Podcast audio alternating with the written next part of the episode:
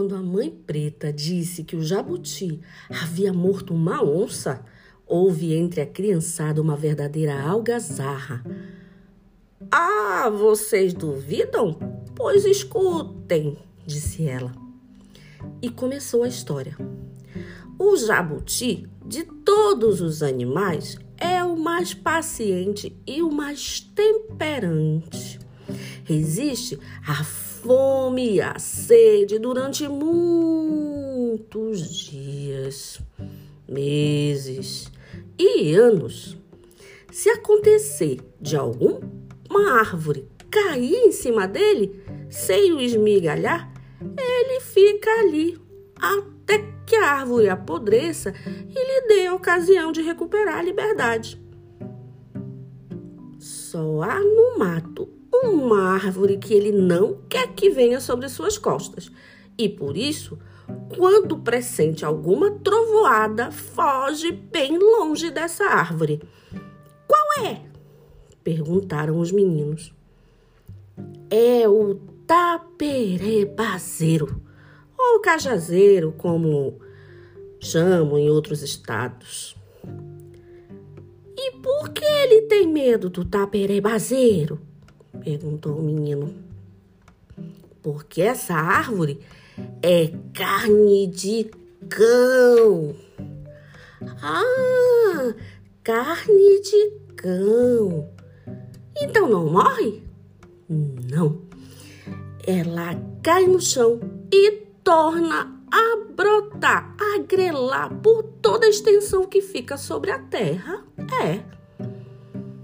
Por isso, o jabuti, quando ele sente um taperebazeiro nas suas costas, hum, ele perde a esperança de viver e trata logo de fazer o seu testamento e encomendar a alma a Deus.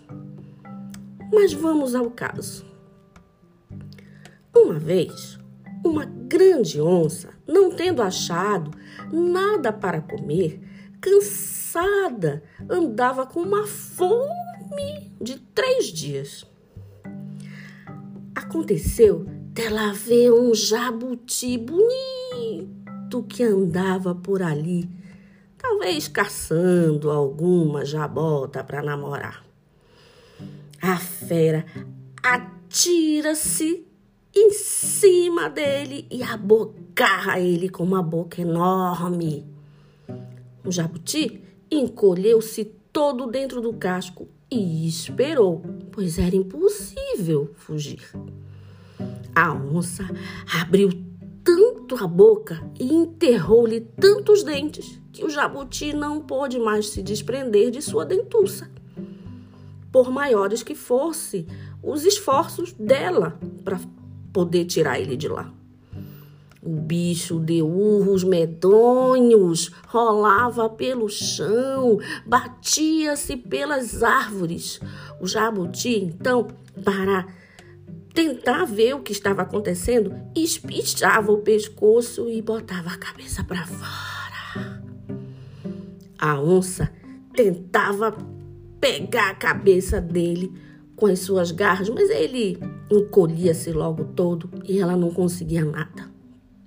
Enfim, depois de tamanha luta, tamanha luta, a fera desesperada, depois de dias, caiu morta. E o jabuti também morreu? perguntou o menino. Que nada, jabuti não morre. Jabuti tem fôlego de gato. Com a grande sorte e paciência que ele tem, ele ficou naquela prisão de dentes e apelou para o tempo. Os urubus desceram e devoraram a onça.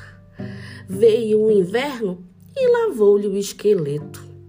No verão seguinte, a ossada já estava desfazendo de podre.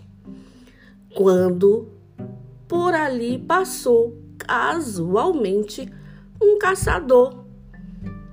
O caçador bateu-lhe com o pé e ele se despendeu da queixada da onça. E muito tranquilo continuou o seu caminho. Hum, nem olhou para trás.